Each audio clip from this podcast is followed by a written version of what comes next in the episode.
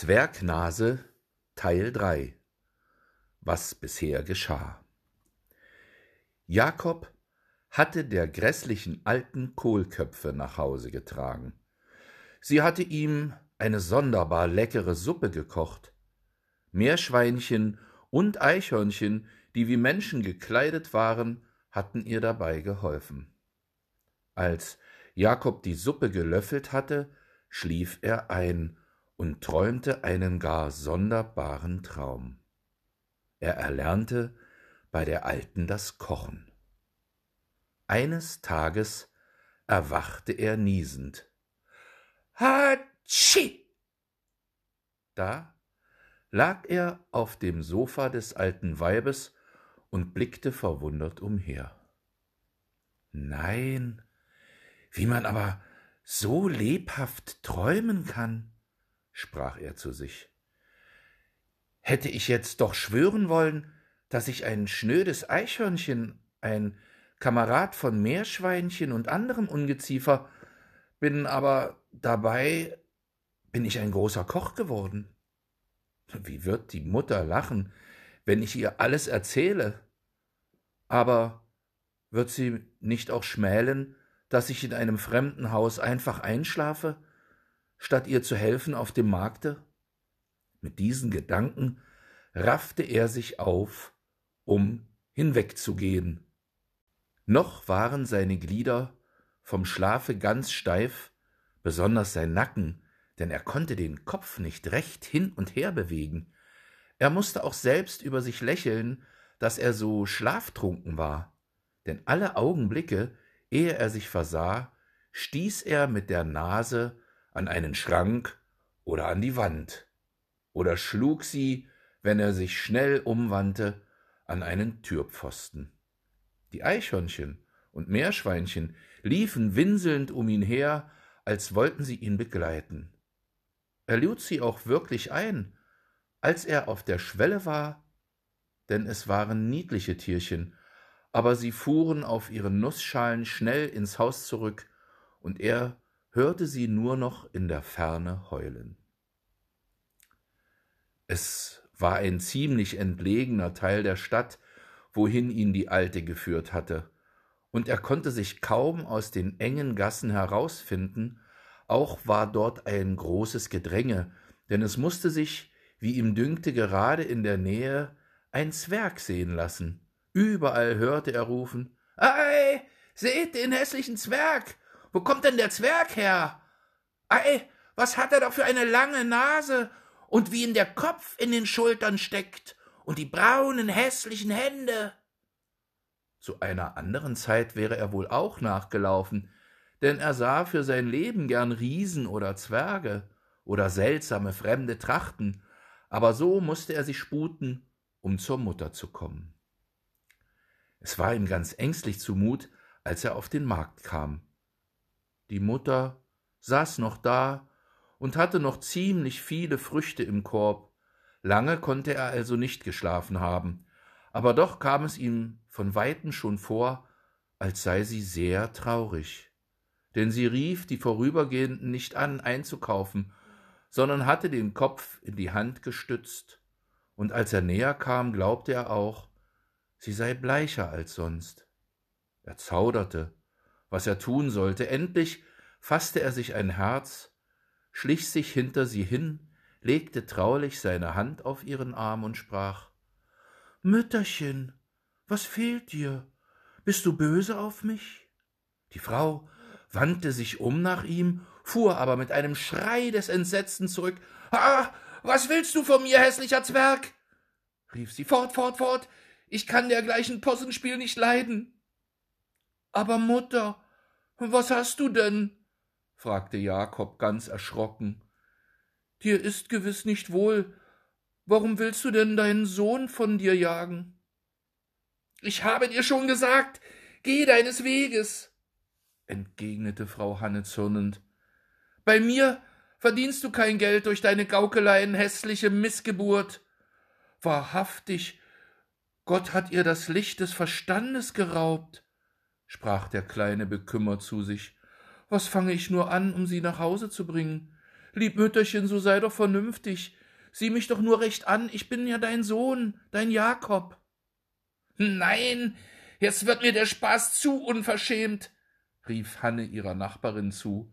Seht nur, dieser hässliche Zwerg da, der steht und vertreibt mir gewiss alle Käufer und mir mein Unglück wagt er zu spotten. Sprich zu mir, ich bin ja dein Sohn, dein Jakob, der Unverschämte.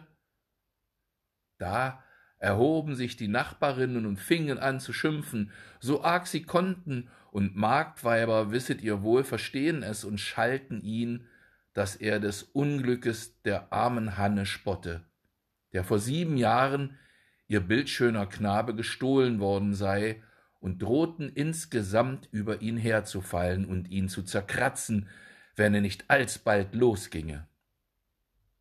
Der arme Jakob wusste nicht, was er von diesem allen denken sollte. War er doch, wie er glaubte, heute früh, wie gewöhnlich, mit der Mutter auf den Markt gegangen, hatte ihr die Früchte aufstellen helfen, war danach mit dem alten Weib in ihr Haus gekommen, hatte ein Süppchen verzehrt, ein kleines Schläfchen gemacht und war jetzt wieder da.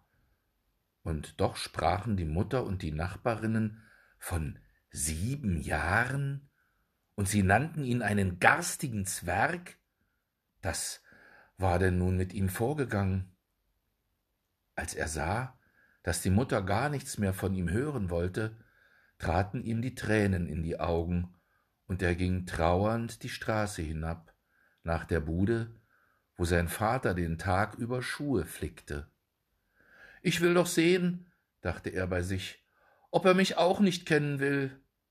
Unter die Türe will ich mich stellen und mit ihm sprechen. Als er an der Bude des Schusters angekommen war, stellte er sich unter die Türe und schaute hinein.